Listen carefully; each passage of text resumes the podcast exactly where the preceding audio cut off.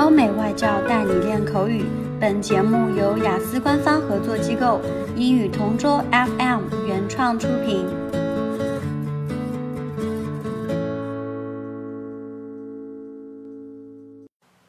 Describe an occasion when you invited your family or friends to dinner.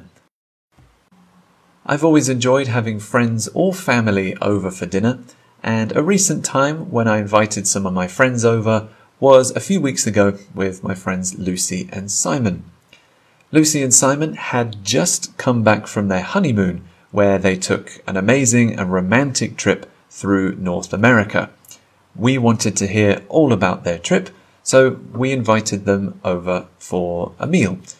We did wait a few days though, because we wanted to give them the chance to get over the jet lag because of the time difference. We also cooked for them because my partner is an amazing cook and their honeymoon was quite expensive, so we didn't want to break the bank. They told us lots of fascinating and hilarious stories, and they showed us lots of beautiful pictures from their trip.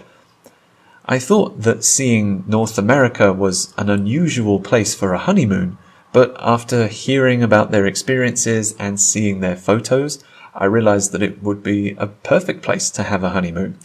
I remember being really impressed by all their adventures and just how many stunning vistas they saw while they were there.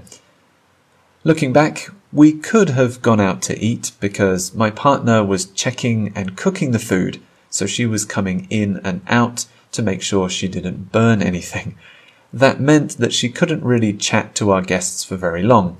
So if we have another dinner, I think we'll go out to a restaurant this time instead. OK，今天的 Part Two 口语话题到此结束。想要免费获取九到十二月雅思口语完整题库的小伙伴，可以关注我们微信公众号“英语同桌”，回复关键词。口语题库就可以啦。